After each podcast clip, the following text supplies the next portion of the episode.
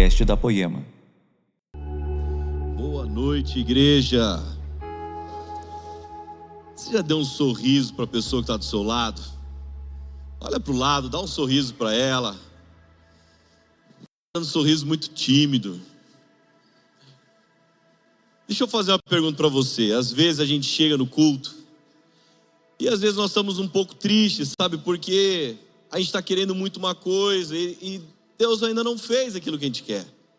Então vou fazer uma pergunta para você: quem aqui, só levanta a mão, presta atenção, só levanta a mão, quem aqui tem mais do que merece? Levanta a mão assim.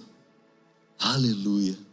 Então vira para o lado de novo, dá um sorriso, mas aquele sorriso que você mostra o dente do fundo, aquele que você fala assim: Eu sou grato, por quê? Porque eu tenho mais do que eu mereço, eu sou feliz, amém?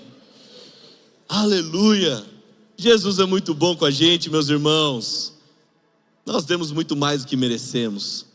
Eu quero falar para vocês nessa noite uma mensagem que o nome dela é Pega a Visão. Então você tem que sair, você tem que pegar a visão aqui em nome de Jesus. Essa visão que eu quero falar é a nossa missão como igreja, é a nossa missão como cristãos. Você não vem aqui no culto simplesmente para receber, sabe, algo para que a sua semana seja mais feliz e vá embora. Você não vem aqui para receber uma coisinha que vai te nutrir por, esses dias e é isso. Eu volto domingo que vem. Vamos ver como é que vai ser. Ah, não gostei muito da mensagem esse domingo. Vamos ver o que vão pregar domingo que vem para ver se eu fico mais feliz. Você não está aqui para isso. Assim como a Poema, ela não está aqui para fazer entretenimento aos domingos. Mas existe uma visão de Deus, existe algo que Deus quer para a minha, para a sua vida, um propósito a ser cumprido. E eu quero falar dessa visão nessa noite. Então vamos lá. Abra sua Bíblia ou acompanhe Mateus 28, versículo 19. Olha como eu sou gente boa, coloquei tudo no telão para vocês, gente. Mateus 28, 19 e 20. Fala da grande comissão. A Bíblia diz: portanto, vão e façam discípulos de todas as nações, batizando-os em nome do Pai, do Filho e do Espírito Santo, ensinando-os a guardar todas as coisas que tenho ordenado a vocês. E eis que estou com vocês todos os dias até o fim dos tempos. Meus irmãos, esse é um dos versículos mais conhecidos da Bíblia. Ele é muito lembrado, principalmente quando nós falamos de evangelização.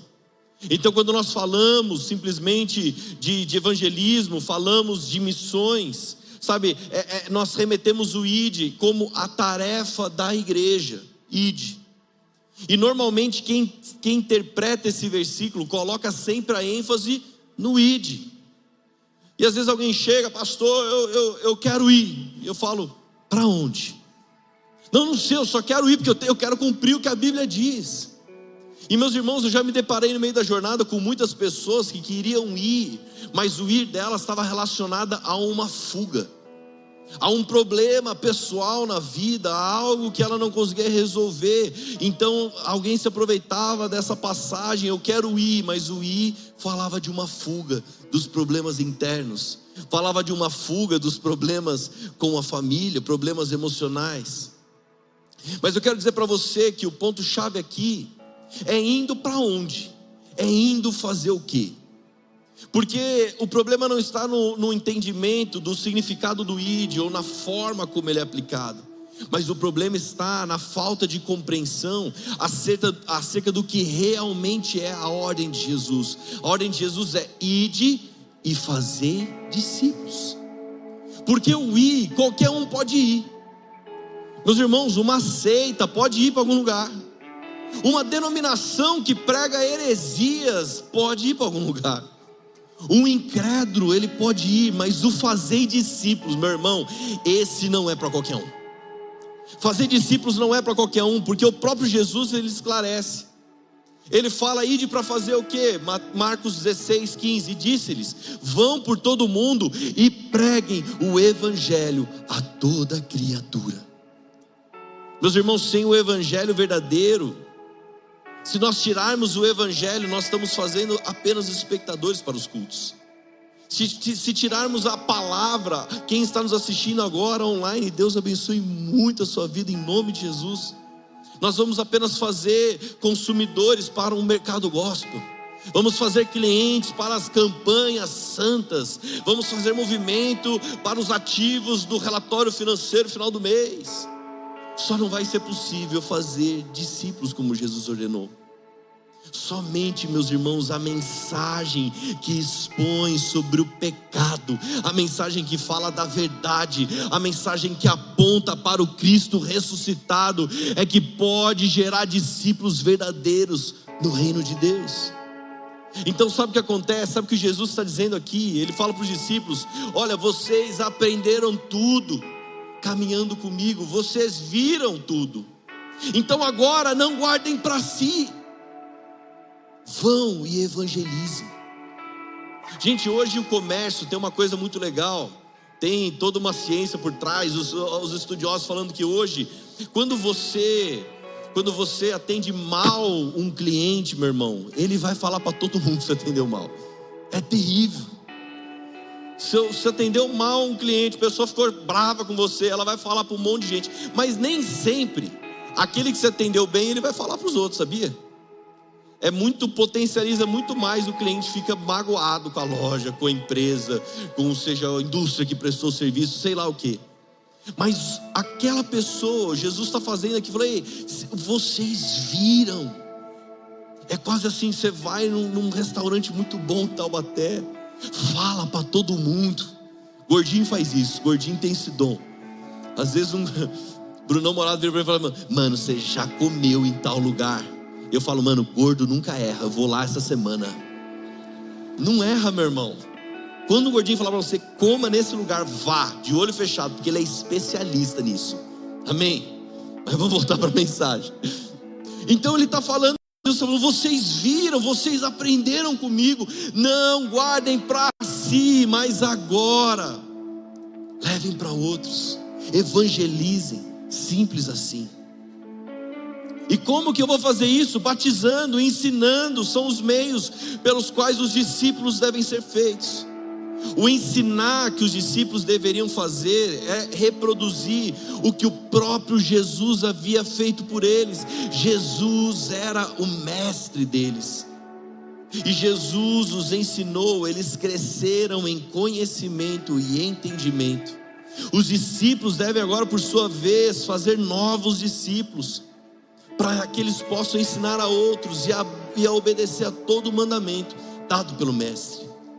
Então, meus irmãos, a comissão não é fundamentalmente sobre missões em algum outro lugar do país, do, do, do planeta. Pode ser, pode também ser, mas eu estou falando da comissão que torna o fazer discípulos a agenda, a prioridade normal de cada igreja e de cada discípulo cristão. A sua agenda como cristão é essa, é fazer discípulos. A igreja ela pode tender a algum lugar uma direção ao institucionalismo, à secularização. O foco pode mudar para a preservação dos seus programas, das estruturas tradicionais, sabe? E com isso pode perder o alvo do discipulado. E o mandato de fazer discípulos é o que determina se a nossa igreja está engajada na missão de Cristo ou não. Será que estamos fazendo verdadeiros discípulos de Jesus Cristo? Nosso alvo, meus irmãos, não é fazer membros da igreja, mas o nosso alvo é fazer verdadeiros discípulos de Jesus. Esse é o nosso objetivo.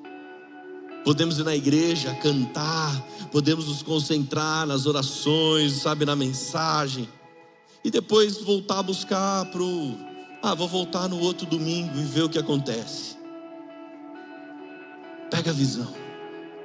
O que eu quero dizer para vocês aqui, será que alguém que nos observa de fora poderia dizer: veja, ali está alguém que renunciou a sua vida para seguir Jesus Cristo e a sua missão? Será que cada cristão aqui, meus irmãos, é impossível, você não pode ser um simples ouvinte. Você não é um consumidor ou um espectador das coisas de Deus, mas você é um filho, um servo que deve desejar ver o crescimento de outros. E sabe por quê? Porque a Bíblia diz que não tem duas classes de discípulos. Não tem aqueles que resolvem seguir Jesus e aqueles que, sabe, não se dedicam. Não há dois tipos de discípulos, o grupo mais íntimo que serve Jesus e ao seu evangelho e os demais. Não tem. Porque ser discípulo é ser escravo de Cristo, é confessar o seu nome abertamente. Você está preparado para isso? Então grava uma coisa: a grande comissão nunca foi vá e faça convertidos, mas é vá e faça discípulos. E faça discípulos. E às vezes alguém está preocupado só em ir, em ir e fazer convertidos. Olha, eu fui lá em tal culto, no culto e tantas pessoas aceitaram Jesus, aleluia. E quantas você discipulou? Quantas você cuidou? O chamado ao discipulado, meus irmãos, é para todos. Então, olha só, a Bíblia diz em Marcos 8, versículo 34 e 35. Somente um tipo de discípulo. Então, convocando a multidão e juntamente os seus discípulos, Jesus lhes disse: Se alguém quer vir após mim, negue a si mesmo, tome a sua cruz e siga-me. Pois quem quiser salvar a sua vida, a perderá, e quem perder a vida por minha causa e por causa do Evangelho, esse a salvará. Esse a salvará. Não há dois tipos de discípulo. Uma hora alguém queria seguir Jesus, falou: Jesus, mas sabe, eu, eu tenho bastante coisa a fazer, eu tenho que enterrar meu pai. Jesus fala: Ei, deixe que os mortos sepultem os seus mortos. Você, porém, vai anunciar o reino de Deus. A palavra grande comissão, ela não é para os onze, mas ela é a agenda básica para todos os discípulos. É ser um discípulo, é, o ser um discípulo é ser um fazedor de discípulos. E qual a forma de fazer discípulos? Através da pregação do Evangelho fomentada pelo Espírito Santo, que leva à salvação das almas. Esse é o programa, a agenda, a prioridade, o foco, o projeto de Deus. E por meio desse plano, Deus está unindo um povo centrado nele, em uma incrível, frequente e crescente fartura de folhas de uma grande videira em seu reino. É isso que nós vemos que acontece com a igreja em Atos dos Apóstolos. Sabe, talvez Atos Apóstolos poderíamos até trocar o nome. Poderíamos dizer os atos da palavra e do Espírito de Deus por meio dos apóstolos. Porque é isso que ele expressa. Os apóstolos eles tinham que pregar, eles tinham que dar testemunho, eles tinham que proclamar a palavra. E eles faziam isso debaixo da capacitação do Espírito Santo. Então nós vemos depois lá em Atos 6, se eu não me engano, que começa a falar que quanto eles se dedicavam à oração e ao ministério da palavra. E sabe o que eu quero dizer? Isso é para mim e para você.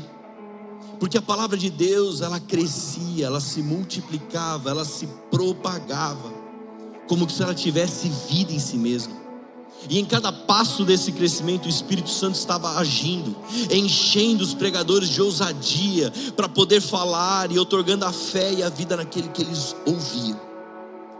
Eu li um livro de dois pastores australianos, Tony Payne e Cole Marshall, e eles falam sobre o poder que há, não nas camadas, não nas estruturas, mas no poder da palavra de Deus. Pregue a palavra. Meus irmãos, acho que eu compartilhei uma vez aqui, não lembro. Eu fui fazer um casamento uma vez e eu fui.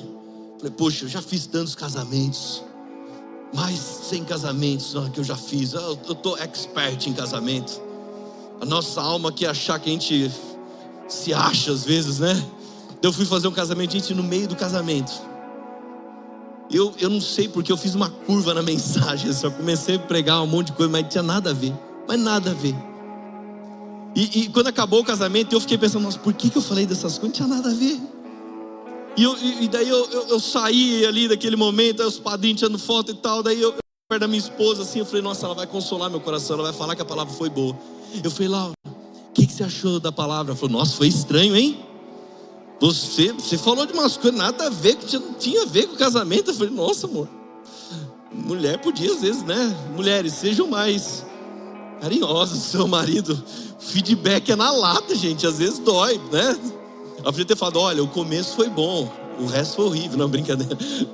Ela falou: não, no mês se mudou, começou a falar um monte de coisa. Gente, eu carreguei um trauma por uns dois anos na igreja. Chegava o casal assim na igreja, eu olhava e falava: nossa, o pior casamento que eu fiz na vida foi daquele casal ali. Nossa. Eu ficava mal, ficava mal demais. Daí um dia nós estávamos fazendo a obra, literalmente a obra aqui na igreja, que acabou o cimento. Eu, eu fui buscar mais cimento na casa de construção.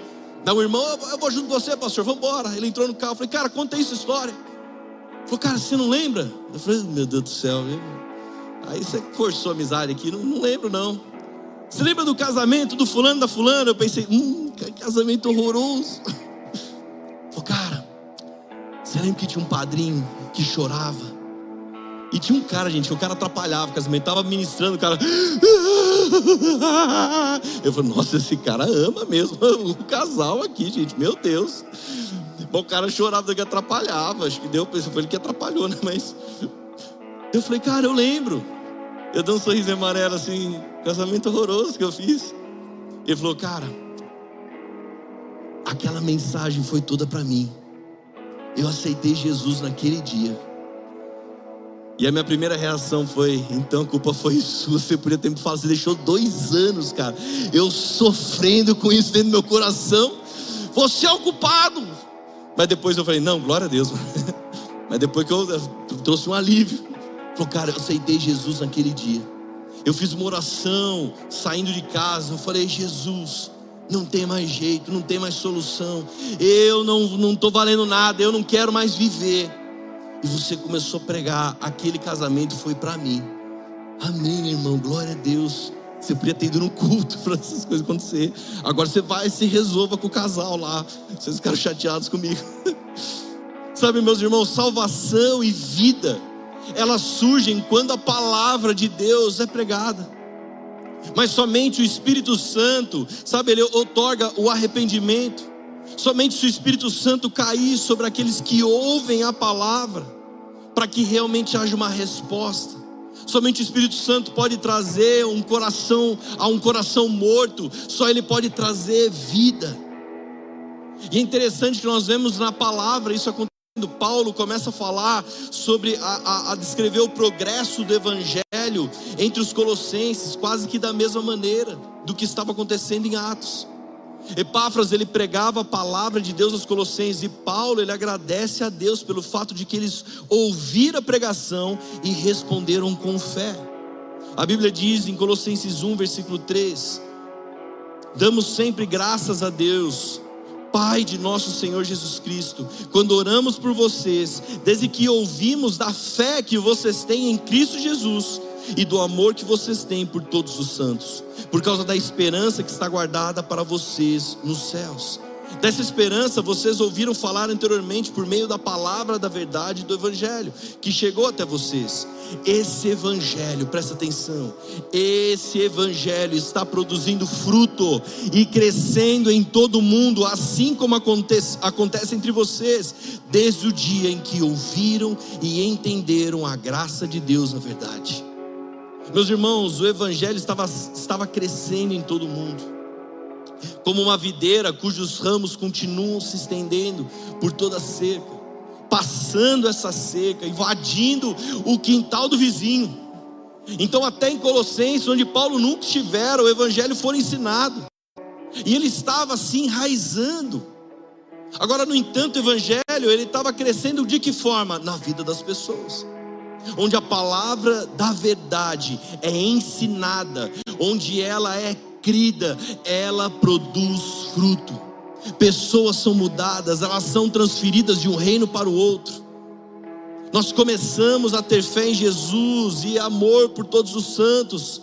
Nós passamos a, a ansiar por uma herança celestial. As nossas prioridades elas mudam, a nossa cosmovisão ela muda a nossa vida é refeita e pouco a pouco nós vamos nos tornando mais e mais a imagem e semelhança do próprio Filho de Deus. Sabe, talvez não seja chocante falar para você nessa noite, mas eu, você tem que ter certeza mais uma vez que o Evangelho, por sua própria natureza, produz crescimento. Olha só, versículo 9 de Colossenses 1 ainda. Por essa razão também nós, desde o dia que soubemos disso, não deixamos de orar por vocês e de pedir que transbordem do pleno conhecimento da vontade de Deus, em toda sabedoria e entendimento espiritual Dessa maneira, poderão viver de modo digno do Senhor, para o seu inteiro agrado, frutificando em toda boa obra e crescendo no conhecimento de Deus. Meus irmãos, uma vez que o Evangelho é plantado, ele se enraiza na vida das pessoas, e ele continua crescendo nelas, a, a, as suas vidas passam a produzir frutos, as, nós crescemos em amor, em piedade, em conhecimento, em sabedoria espiritual, para que possamos andar de uma forma, uma forma digna. Da, sua, da, da minha e da sua vocação, agradando ao Pai em tudo, produzindo fruto em toda boa obra. Eu realmente espero que você não tenha parado de crescer. E realmente que eu espero que você tenha cumprido isso, frutificando em toda boa obra e crescendo no conhecimento de Deus.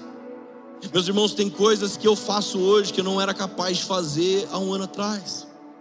Tem coisas que eu sei que muitos dessa casa estão fazendo hoje, porque estão crescendo no conhecimento de Deus. E sabe, um dia eu cheguei para Jesus e eu não sabia nada. Eu acho que eu ainda não sei nada. Eu falo, Jesus, tem tanta coisa para aprender. O Evangelho continua se renovando, continua aprendendo, eu aprendo mais e mais e mais. Mas eu lembro quando um dia que eu cheguei e, e as pessoas falavam, eu falava, meu Deus do céu, olha o conhecimento que essa pessoa tem. Eu nunca vou conhecer isso.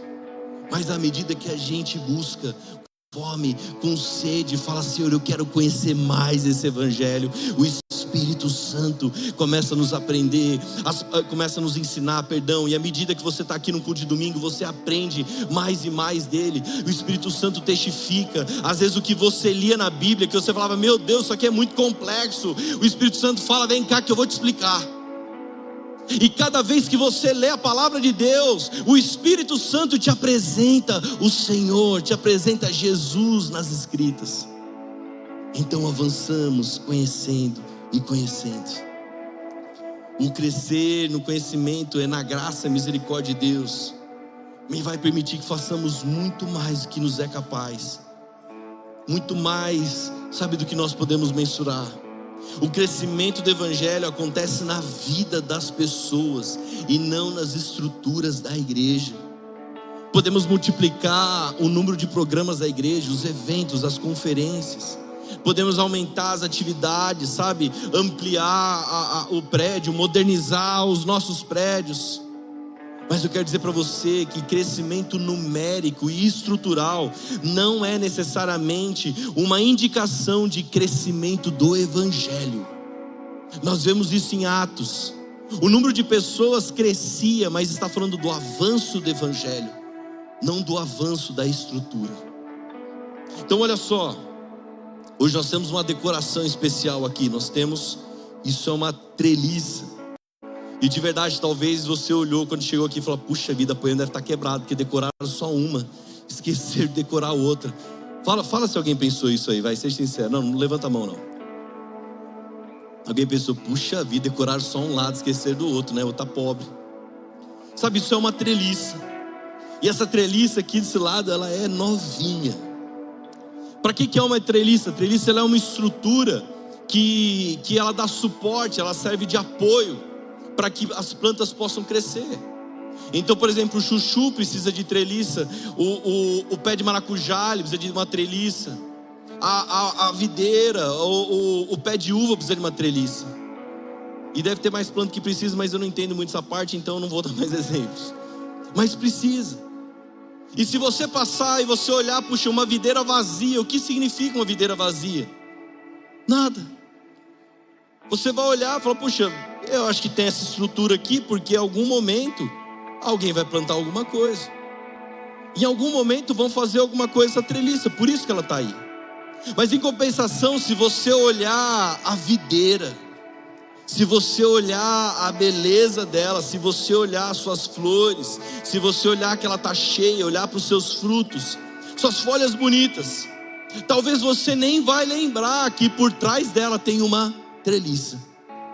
Você vai olhar e a videira ela vai roubar toda a atenção. num bom sentido, porque é nela que está a vida. Então a estrutura que você vai olhar, ninguém vai se preocupar sequer com o estado dessa estrutura. Será que ela está amarrada, está remendada? Como será que ela está? E meus irmãos, onde eu quero chegar nisso? Sabe, para se manter, para nutrir uma membresia da igreja, é necessário uma certa estrutura. Para você ouvir o evangelho agora, é necessário uma estrutura. Hoje, irmão, os caras falaram assim: tá precisando comprar um microfone novo para a igreja. Eu falei para os caras: não, demorou, até uns 500 reais, olha, pode comprar. Os caras, então, mas é, é um pouquinho mais. Eu falei: não, uns 600 então, né? Vai, vai passar de 600. Não, um pouquinho mais. Não, mil, se for mil, olha, vamos, vamos pensar isso, cara. É um pouquinho mais. Multiplica por 15. Eu falei: não, então deixa quieto o microfone. vamos orar para os microfones que a gente tem, nunca mais dar pau em nome de Jesus. Ou pra, vamos orar para Deus levantar alguém para semear o microfone, tá bom? Tá bom. Sabe, é necessário uma certa estrutura. Você está aqui e, e, e, de verdade, foi muito legal que nós passamos um tempo na associação. Deus nos enviou para lá. Mas quando nós estávamos aqui, a gente se esqueceu do valor de coisas da estrutura. Então, por exemplo, quando nós fomos para lá, a gente sentou naquela cadeirinha de plástico. Daí alguém lembrou, puxa, que saudade daquela cadeira gostosa poema, meu bumbum agradecia. Não é mesmo? Os gordinhos sentavam, os caras tipo eu assim, sentavam naquelas cadeirinhas de plástico, começavam a orar e falar, Jesus, fortalece as perninhas dessa cadeira de plástico, e se ela quebrar, o estrago vai ser feio.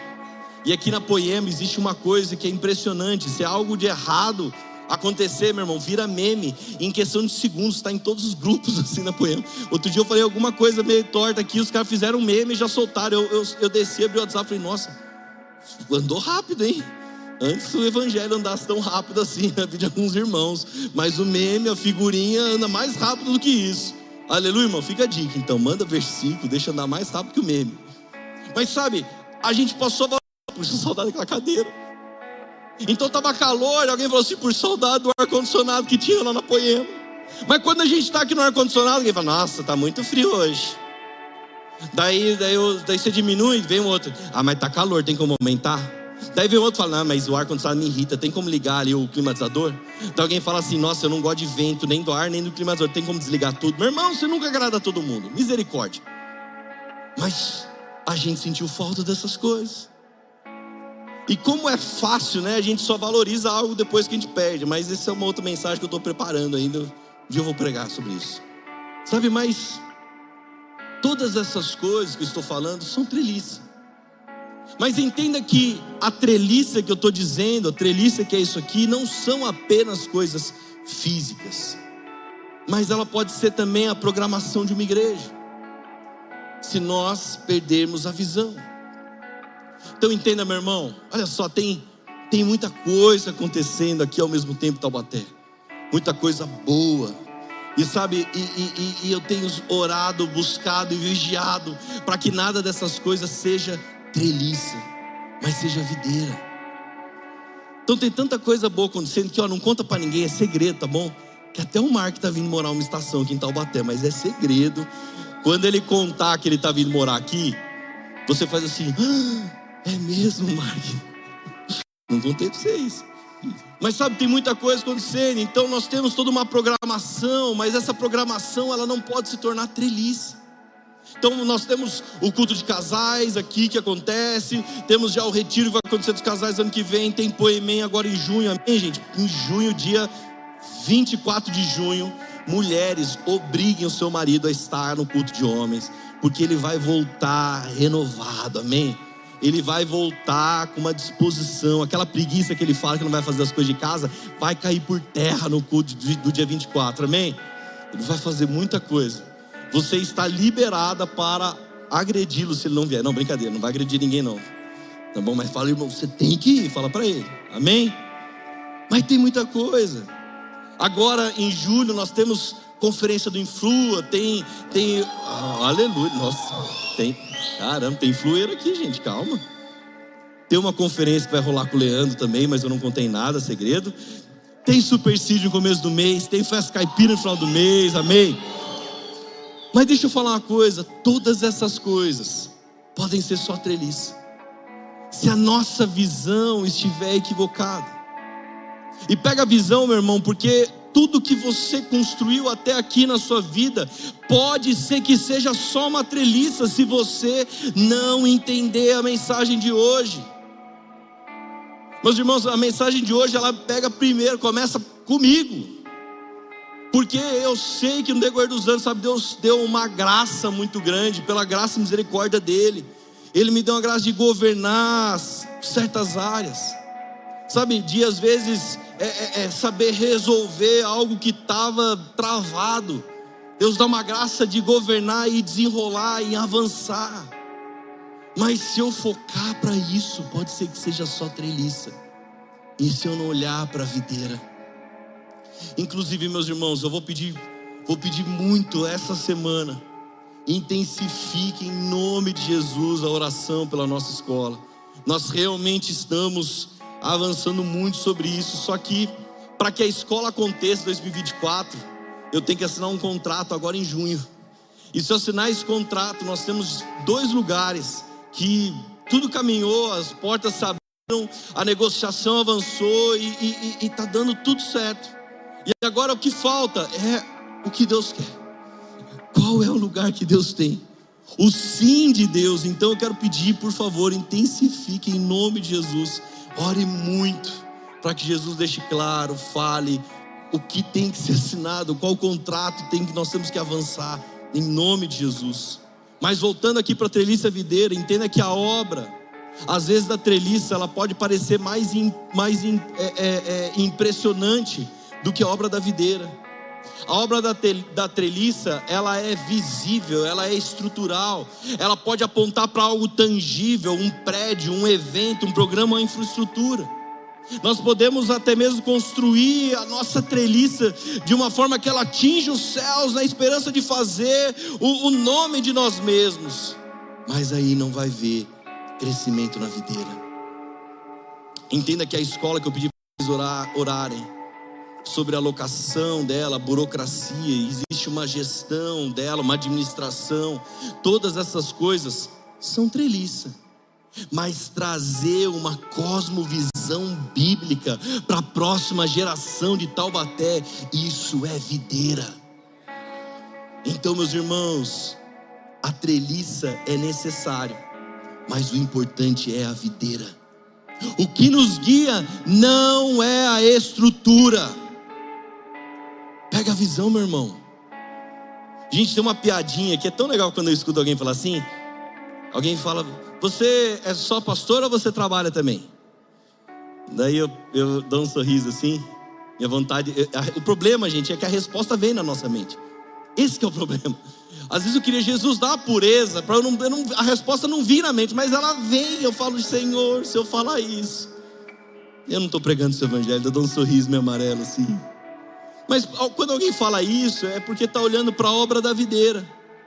E às vezes a, a, a, o trabalho do pastor se resume ao domingo, à pregação do domingo.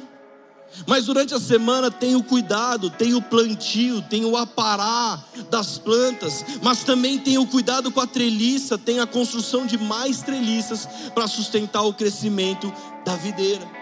Então todos os dias tem muita coisa para fazer. Às vezes eu confesso que eu tenho saudade quando eu, quando eu trabalhava, fazia meu plantão de 12 horas. Eu falo, nossa, eu trabalhava muito menos nessa época. E alguém ainda fala que o pastor não faz muita coisa. Mas sabe o que eu quero dizer para você? Nós estamos construindo treliças que talvez o poema nunca teve. E se algum dia algum outro pastor assumir essa igreja, se o Leandro voltar a assumir essa igreja, meu irmão, não tem problema, mas nós temos uma boa estrutura para dar continuidade no crescimento da videira. Mas saiba que a estrutura, ela nunca vai ser mais importante que as pessoas. Nós estamos ligados na videira que é Cristo, e da videira nós recebemos vida, para que então? Para que a gente reparta vida. E quando falamos da obra da videira da igreja, estamos falando do evangelho pregado, ensinado, compartilhado, vivido, para que nós, para que nos promova, sabe, realmente a, a, a, o anúncio do Evangelho, o anúncio das boas obras, para que pessoas ao nosso redor também alcancem o crescimento, a maturidade no Evangelho. Então presta atenção, grava uma coisa: se o seu trabalho a sua casa, suas amizades, os lugares que você passa, se você não estiver plantando, cuidando, regando, aparando, se você não faz isso, então é tudo treliça. É tudo treliça. Não, pastor, você não está entendendo. Lá no meu trabalho, eu estou lançando a semente, eu estou lançando a palavra de Deus. Todo dia eu lanço uma semente, daí eu passo no outro dia, rego mais um pouquinho. Então, glória a Deus, isso é videira. Isso é videira. Nosso papel é lançar a sementinha. Eu estou falando aqui do crescimento que Deus está buscando em nosso mundo. E o crescimento que Deus está buscando no nosso mundo é o crescimento de pessoas. Ele está agindo por meio da Sua palavra e do Espírito Santo para trazer pessoas ao seu reino e vê-las nascidas de novo como novas criaturas e vê-las amadurecendo e produzindo frutos como servo de Cristo. Então, meus irmãos, o único crescimento que tem importância no plano de Deus é o crescimento dos crentes. Amém. É o crescimento dos crentes da igreja Poema? Não. É dos crescimento dos crentes de tal igreja, tal denominação? Não é dos crentes nele, daqueles que creem no poder que há em Suas palavras.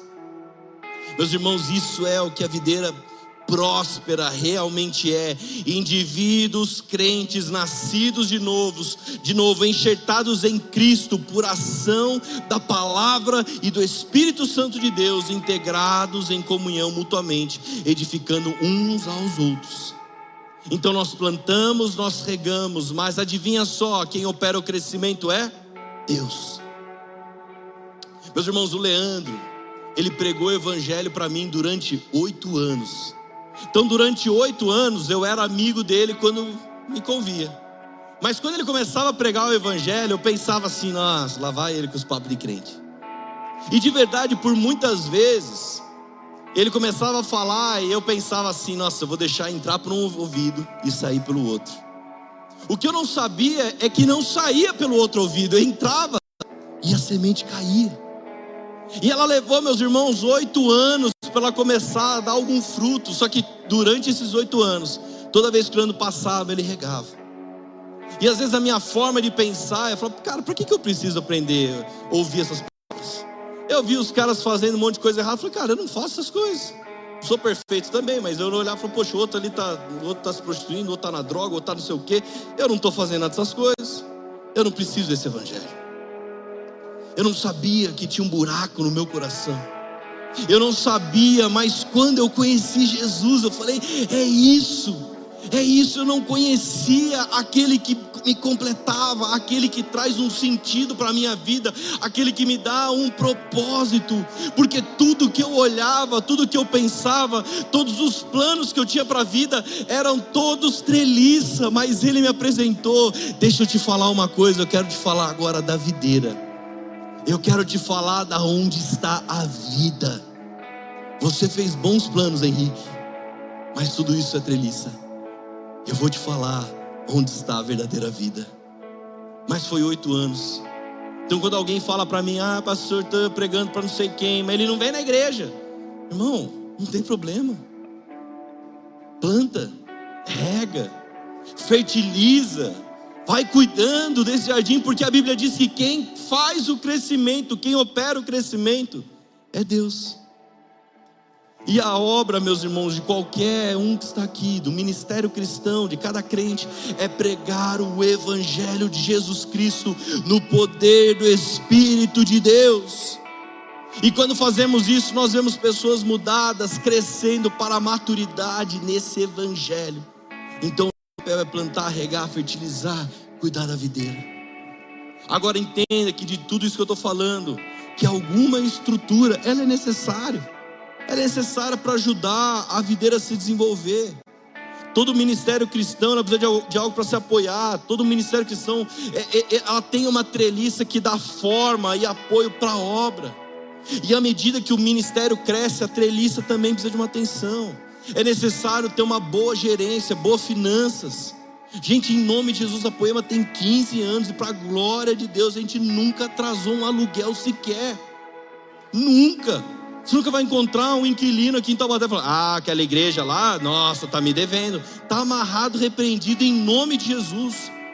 Eu sempre fui zeloso em que em ter uma treliça para sustentar o apoio da igreja. Isso fala de organização, fala de uma governança. E essas coisas se tornam importantes no que? Na medida que a videira cresce. Quando nós estávamos na associação, eu falei para vocês, os, a, a, os, grandes construtores Sabaté falaram: fala para nós como que você quer um galpão que a gente vai construir. E a gente aluga para vocês. Mas por quê? Porque agora existe uma estrutura, existe um zelo. As pessoas veem, poxa, eles têm um bom nome. Eles têm uma boa reputação, não estão devendo para ninguém na cidade, não estão fazendo besteira com o dia dos outros. Então a treliça ela tem a sua parte de importância.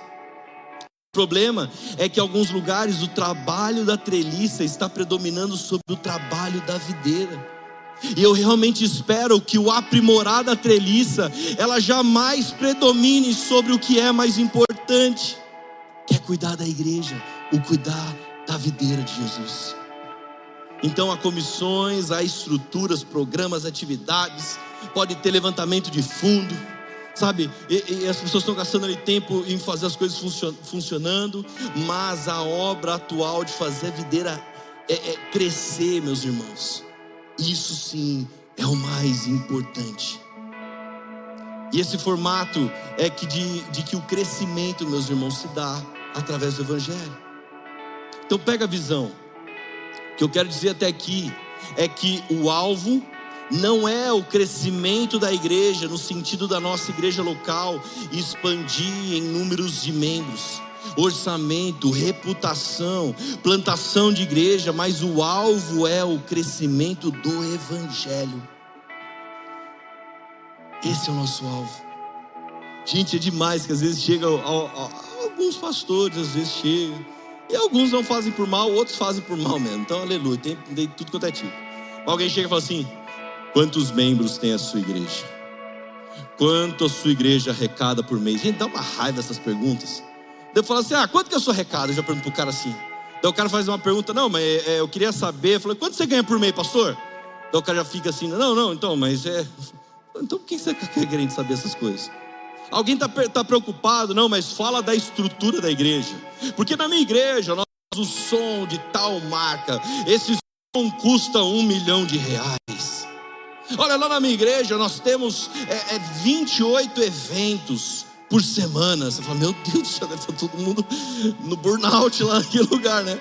Não, nós temos isso, aquilo, aquele outro.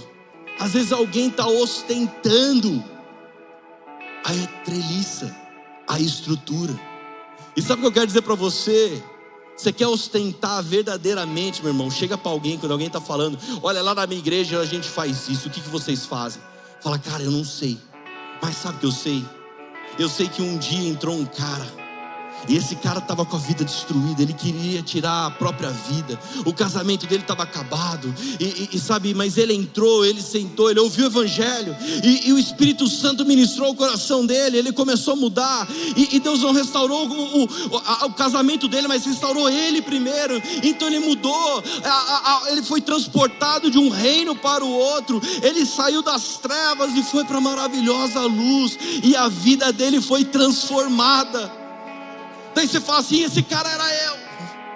E vê a reação dessa pessoa. Eu não sei, eu não quero saber da estrutura, mas eu quero saber de onde está a vida. Onde está a vida? E onde está a vida, nós treinamos pessoas e enviamos pessoas aos campos. O nosso ministério local, ele pode ser que ele não cresça sequer às vezes em números, mas o Evangelho, por meio de novos ministros da palavra, meu irmão, esse sim tem que expandir sempre. Olha só, há umas semanas atrás, duas semanas atrás, uma moça que começou a assistir as lives do Leandro, e de repente as lives do Leandro começou a assistir os cultos a poema, e, e, e, ela começou, ela aceitou Jesus, ela assistindo lá na Espanha. Ela aceitou Jesus e fez a oração dela através da live. E sabe como que chega lá, meu irmão? Através de investimento na estrutura. Aquela câmera é caríssima. Nós temos dois tipos de internet aqui, porque se uma cair, tem um aparelho que automaticamente joga para outro. Sabe para quê? quem está nos assistindo online, não perder o culto simultâneo. Existe um grande investimento, é caro, meu irmão. Alguém chega e fala assim: ah, o que vocês fazem com o dinheiro da igreja? Comer que a gente não faz, né, meu irmão? A gente está gastando a estrutura, meu irmão. Então ela estava assistindo o culto e ela aceitou Jesus e de repente ela, ela falou: Olha, eu vou visitar uns parentes meus aí no Brasil. Será. Meus, não, meu. Daí eu, será que eu posso? Eu posso ir na Poema e se eu for, vocês me batizam. Porque eu creio em tudo isso. Eu aceitei Jesus. Gente falou: Vem cá, irmã, claro nós vamos batizar você. Gente faz um batismo especial para você. Vamos fazer um, o dia que for. Então improvisou ali e, e vamos batizar ela. Daí no mesmo dia chega um casal e fala: Puxa, a gente está indo trabalhar em outro lugar, em outro país. Será que vocês podem orar por nós? E além de orar, nós cremos, estamos vivendo algo poderoso aqui na igreja, no GC, e nós queremos ser batizados. Será que a gente pode ser batizado antes da gente mudar de país? Amém, vamos batizar todo mundo junto. A gente perguntou: para onde vocês estão indo? Eles para a Espanha. Meu irmão, eu não acredito em coincidência. Eu não acredito, ai, é o destino, né? Que destino o quê, meu irmão? Sai fora com esse negócio. É Jesuscidência mesmo. E de verdade, meus irmãos, a Espanha, segundo o Google, tem 7.300 municípios sem uma igreja evangélica. 7.300 municípios. Então, aquelas três pessoas, eu falei, gente, vamos começar a evangelizar a Espanha. Sabe, meus irmãos, o mundo ele tem necessidade de ser evangelizado. E o que, que eu tenho a ver com isso, pastor? Eu não quero ir para a Espanha, eu não estou falando para você ir.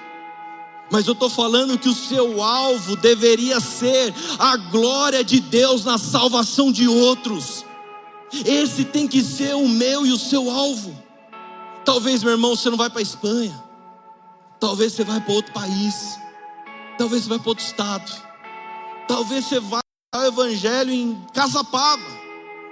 Talvez você vai pregar o evangelho no bairro que você está. O que eu quero dizer é que o cristão que não tem um coração missionário é uma anomalia. É impossível. É impossível você estar tá na sua casa e o seu vizinho não conhece Jesus, o seu vizinho não conhece aquele que é o Salvador, e você fala, ah, ele vai para o inferno. É você salve e, e dane-se ele. Não pode falar dane-se, perdão. Falei. Ah, ele que vai para o inferno. Não, meu irmão. É o seu papel pregar o Evangelho. A videira cresce tanto em número de folhas quanto em qualidade e maturidade por meio da palavra e do Espírito. Quando a verdade de Deus é ouvida, o Espírito Santo a torna eficaz no coração das pessoas. É isso que acontece no, nas nossas reuniões, é isso que acontece nos nossos GCs, mas também acontece no dia quando cristãos eles estão falando no dia a dia, estão falando do evangelho uns aos outros, exortando uns aos outros. Quando você fala da esperança para alguém que está vivendo no mundo em caos, quando você fala daquele que traz alívio ao cansado, aquele que traz paz ao aflito, a resposta para o mundo, meu irmão, está em você está dentro de você. Pastor, mas eu não sei como fazer. Calma que você vai descobrir. Sabe, meus irmãos, ame as pessoas. Ame as pessoas. As pessoas talvez vão ver o amor em você, vão querer saber, cara, o que, que você tem de diferente? Me explica. Elas não estão preocupadas em encontrar um religioso chato, não. Sabe o que eu acho interessante? Um dia um cara perguntou assim para nós, um, bem mala por sinal, perguntou assim: qual é a base bíblica que vocês usam para concordar com, com o homossexualismo?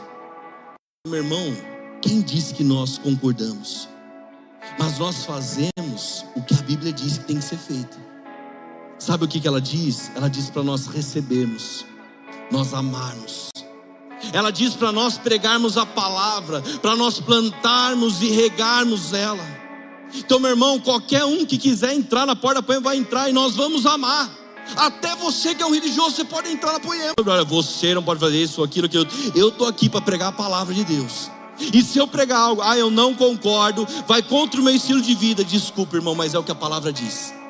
Eu não vou negociar a palavra, eu não vou atualizar a palavra, eu não vou pegar a palavra e deixá-la mais mansinha, gostosinha, prazerosa, para ninguém ficar chateadinho. Eu vou pregar a palavra, porque eu sei que quando eu prego a palavra, o Espírito Santo de Deus é o responsável de trazer crescimento, de fomentar a palavra, de trazer vida. E se alguém está cansado, aflito, desanimado, o Espírito Santo, através da palavra de Deus, pode transformar, pode curar, pode libertar.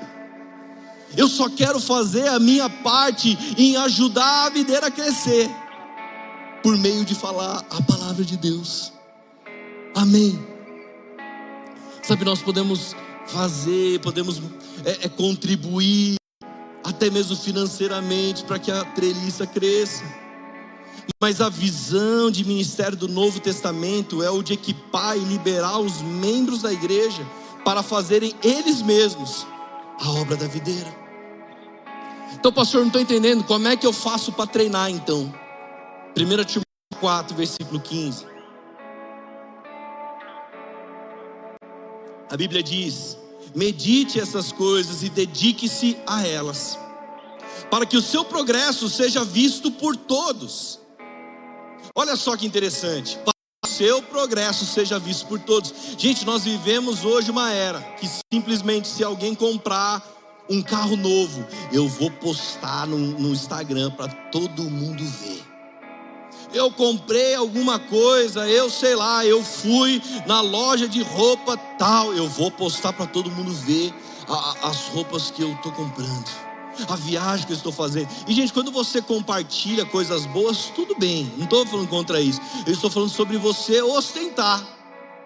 E olha que interessante, a mensagem está dizendo: medite essas coisas, dedique-se a elas, para que o seu progresso seja visto por todos. Então ele está falando quase que aqui: olha, você vai ostentar.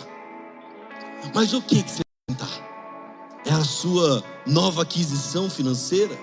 O seu bem material?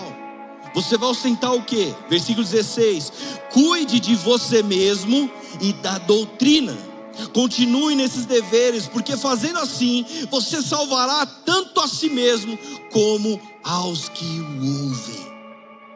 Presta atenção, poderoso isso, meus irmãos. O seu progresso vai ser visto por todos. Cuide de você e da doutrina. Por quê? O que vai acontecer se eu fizer isso? Porque você vai salvar tanto a ti mesmo como aos que o ouvem. Sabe, eu quero dizer para você que nós não podemos deixar de ser exemplo. E uma das tarefas que Paulo está falando aqui no livro de Timóteo, sabe, a, a, ao presbitério que ia ser formado, é sobre moldar a sua vida de modo que sirva de exemplo piedoso a outros. Essa é a maior parte das exigências prescritas ao, aos presbíteros nas passagens de 1 Timóteo, no livro de Tito também. É interessante que ele fala para Tito, Paulo: olha, você vai formar presbíteros, e de que forma tem que ser esses presbíteros? Eles têm que ter não sei quantos mil seguidores no Instagram, eles têm que ter passado pelo corredor de fogo de sei lá eu de quem, eles têm que ter lido a Bíblia é mil e uma vezes, eles têm que ter decorado dos tantos versículos, não.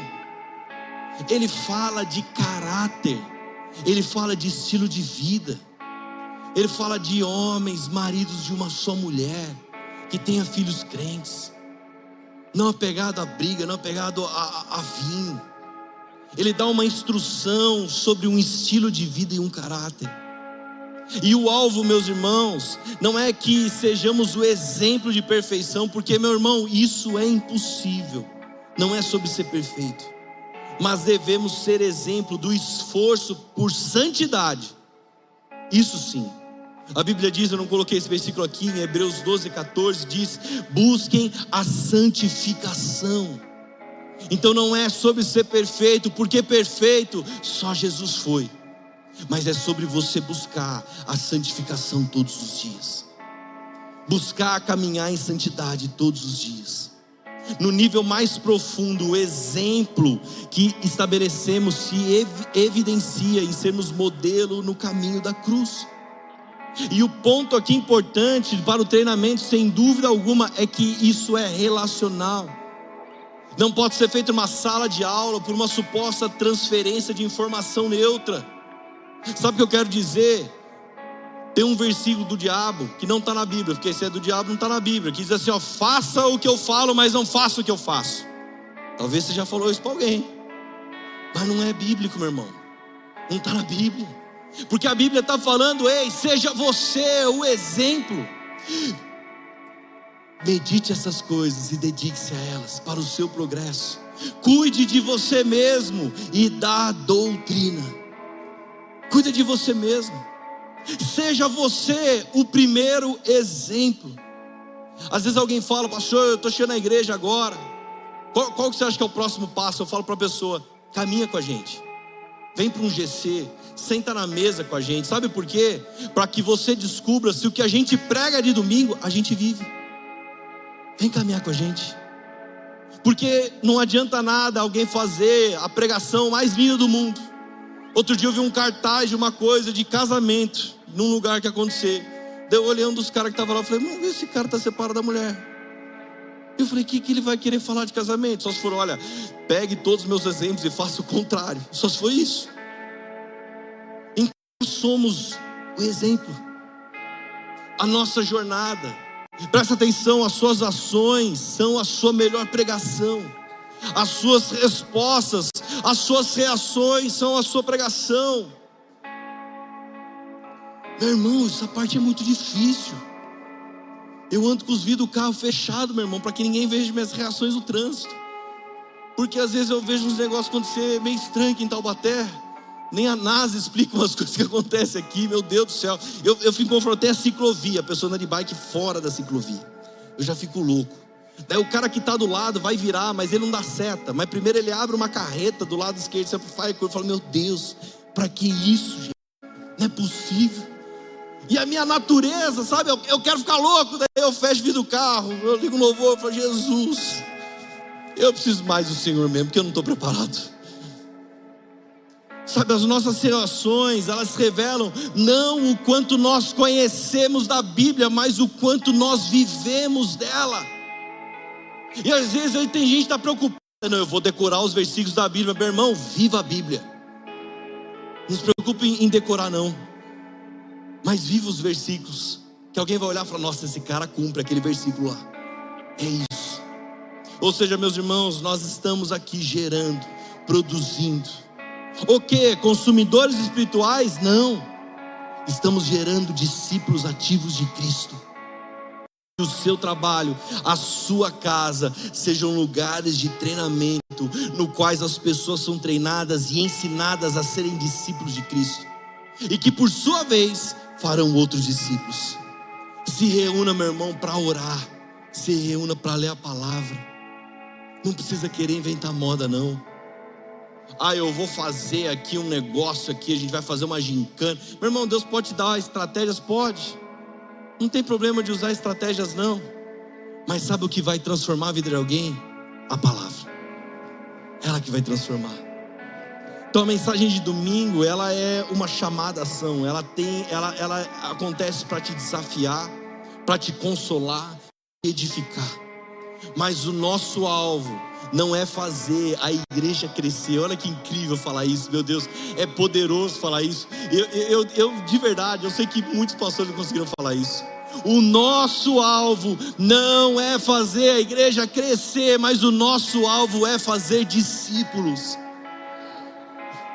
E de verdade, eu não quero que a nossa igreja seja uma acumuladora de pessoas treinadas mas que a gente seja uma igreja exportadora, que a gente envie pessoas. E alguém fala: olha, está precisando pregar o evangelho em tal lugar, meu irmão, é com você, bora.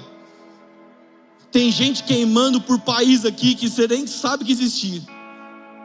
Outro dia falou, cara, eu estou queimando por tal país. Eu pensei, meu Deus do céu, minha professora de geografia deve estar brava comigo, que eu não sei onde é que fica esse país. Eu falei, é, irmão, onde fica isso aí? Conta para mim. Cara, eu estou queimando por lá. Eu falei, glória a Deus. Porque para mim esse país está esquecido, mas para o Senhor ele não está. E ele colocou esse fogo no seu coração, meu irmão. Vamos lá. Então tudo que eu estou falando para vocês é que o nosso foco, ele não pode mudar da videira para a treliça.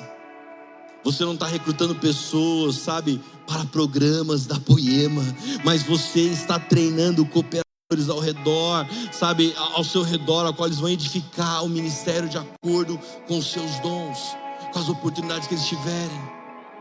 Não há nada como ter que explicar o Evangelho para motivar alguém a aprender realmente o que é o Evangelho. É tão bom você sentar com alguém e falar, cara, eu vou te falar do Evangelho. E essa pessoa começa a fazer pergunta, cara, mas e isso, e isso, e aquilo? E você fala, cara, vamos lá, eu também não sei essa resposta, mas vamos estudar juntos. E olha o que a Bíblia diz em 1 Coríntios 15, 58. Não perde a visão, meu irmão. Portanto, meus amados irmãos, mantenham-se firmes e que nada os abale. Sejam sempre dedicados à obra do Senhor, pois vocês sabem que no Senhor o trabalho de vocês não será inútil. Sabe, meus irmãos, uma treliça linda, maravilhosa, novinha, não tem vida. É só uma estrutura. E talvez se a gente olhar para essa treliça, sabe, ela e tirasse a videira dela, provavelmente nós vamos ver marcas de uso. Nós vamos ver um preguinho que foi usado para fixar ela. Nós vamos ver talvez umas trincas na madeira. Se ela fosse de ferro, com certeza nós vamos ver alguns pontos de ferrugem. É só estrutura. O que eu quero dizer para vocês é que muitas pessoas já se desviaram da presença de Deus por olhar para a treliça.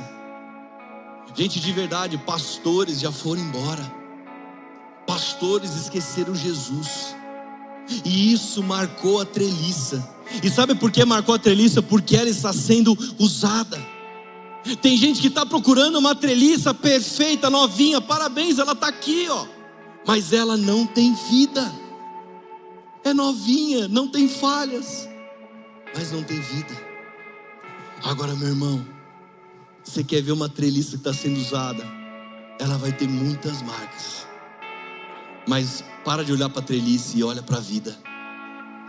Olha para os frutos que ela está dando. A Bíblia está falando, amados irmãos, não desanimem, sejam sempre dedicados, mantenham-se firmes e inabaláveis, porque a vida continua. Se coisas marcaram a treliça, meu irmão, olha para os frutos, a vida continua, a videira continua ali.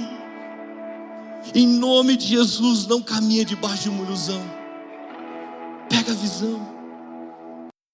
O influa que nós temos aqui, ele não é, sabe, o encontro dos jovenzinhos da igreja, aleluia, não é.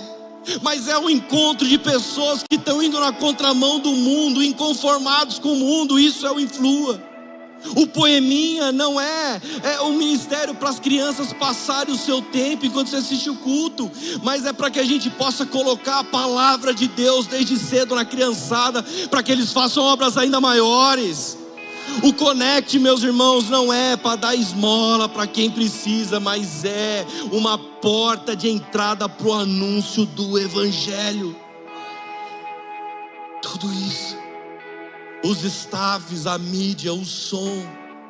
Eu estava vendo o Tiagão e o Judá aqui servindo no som dos três cultos de verdade eles não estão fazendo, nenhum que está aqui ao redor, o staff, ninguém aqui está para fazer um mero serviço operacional, mas todos estão transdando o amor que receberam através do serviço ao próximo.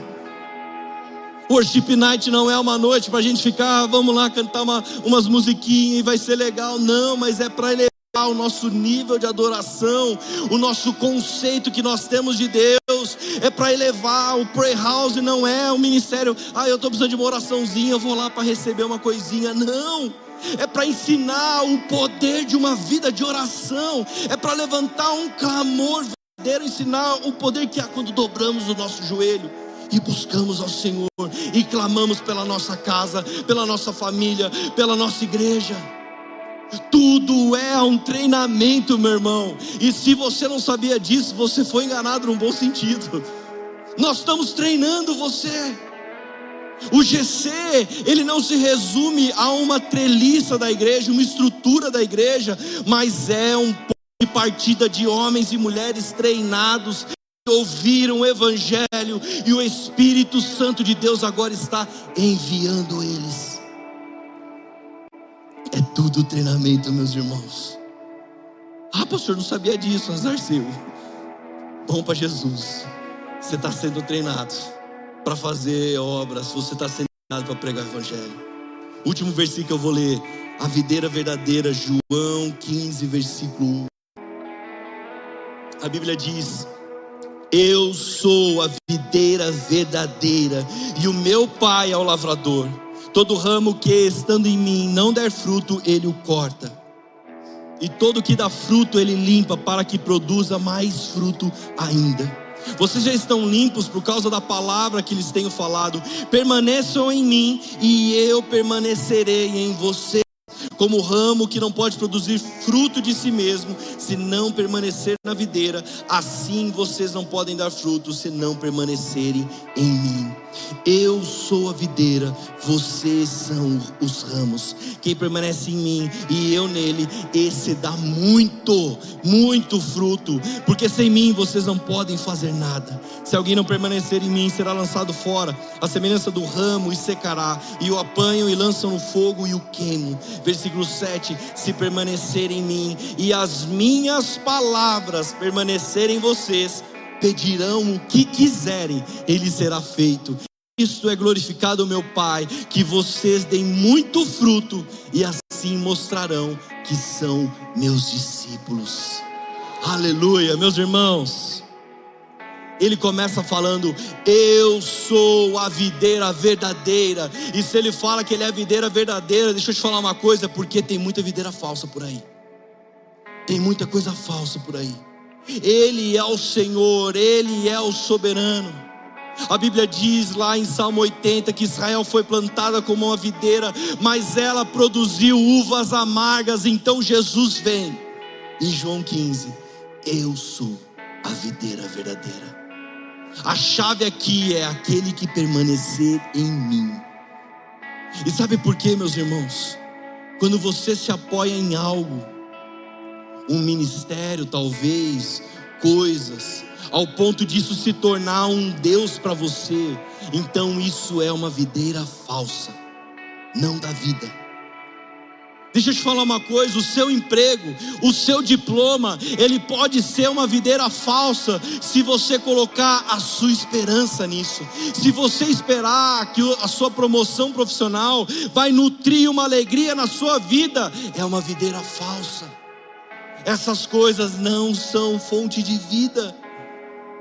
Tudo que não está nele é falso e a gente se frustra. Então Jesus começa dizendo: Ei, tudo que eu vou dizer agora só faz sentido se eu for a sua videira. A continuação só faz sentido se a sua força, a sua esperança, a sua fé estiver em mim. Quem está ligado a Ele dá fruto. Meus irmãos, ter coisas é treliça, mas amar pessoas é videira. Andar com Deus é videira. Mas para isso temos que permanecer. Sabe, você pode investir muito em conhecimento, em estudo, você pode investir em graduação.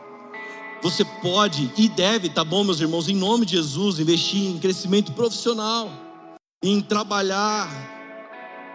Só que se você fizer isso sem vida, se você colocar a sua esperança nessas coisas, todas essas coisas vão ser apenas treliça.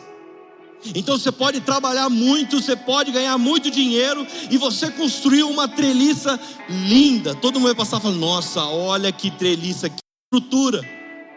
Mas aí quando você chegar na sua casa, quando você chegar na videira que são seus filhos, pode ser que eles não estejam mais lá. Alguém pode focar tanto no dinheiro e quando olhou para sua casa, a sua esposa não tinha mais vida. E sabe por quê? Porque tudo foi treliça para vocês. Não perde a visão, meu irmão. Não perde a videira. O que Jesus quer dizer para você hoje é: fica comigo, que eu vou te ensinar a valorizar e a reconhecer a videira. Porque de que vale o carro que você trabalhou tanto para comprar, se a sua família não estiver dentro dele para fazer aquela viagem tão, tão sonhada? De que vale? De que vale você ter uma casa incrível, mas você não ter os amigos para chamar para fazer o um churrasco?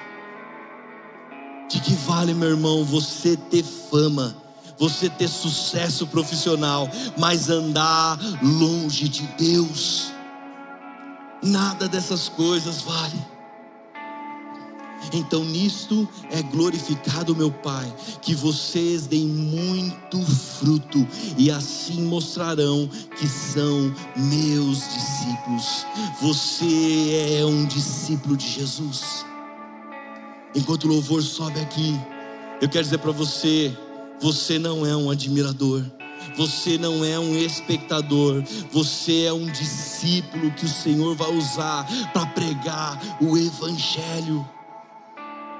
Vamos lá. Quando ele fala, e vocês darão muitos frutos, os frutos, meus irmãos, não é para destacar a sua vida, não é para falar, nossa, olha aquilo que o Henrique mas a, a, boa, a muita frutificação é para colocar Jesus em destaque na sua vida. Então, quando as pessoas olharem, vão falar: olha o que Jesus fez através da vida do João, da Maria, do Pedro, olha o que Jesus está fazendo.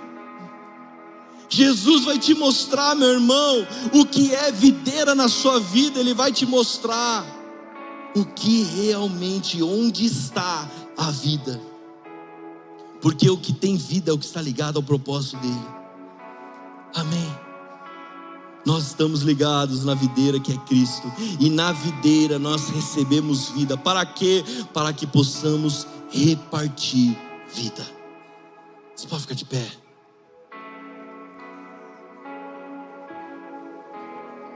O seu alvo, meu irmão, minha irmã, o seu alvo é ser a glória de Deus na salvação de outros. Salvação e vida surgem quando a palavra é pregada. Então o que eu quero dizer para você hoje é deixa a videira florescer. Deixa a videira florescer. Começa a observar aquilo que na sua vida você está focando tanto e que pode ser só treliça. Porque se não tiver vida nisso, é só estrutura, é só treliça. Começa a olhar para aquilo que realmente tem valor. E quando você olha aquilo que tem valor, a sua vida ela muda o propósito. Você passa a ser alguém que vai cultivar essa vida. A sua esposa, ela não está precisando de uma bolsa nova. O seu marido não está precisando trocar o carro. Pode fazer essas coisas como agrado, glória a Deus, aleluia. Mas está precisando de um homem de Deus ao lado para pregar a palavra, para viver a palavra. O seu marido precisa de uma mulher de Deus ao lado dele, crescendo junto com ele, expandindo a videira. Vamos lá. Jesus quer te mostrar e que você dê o verdadeiro valor.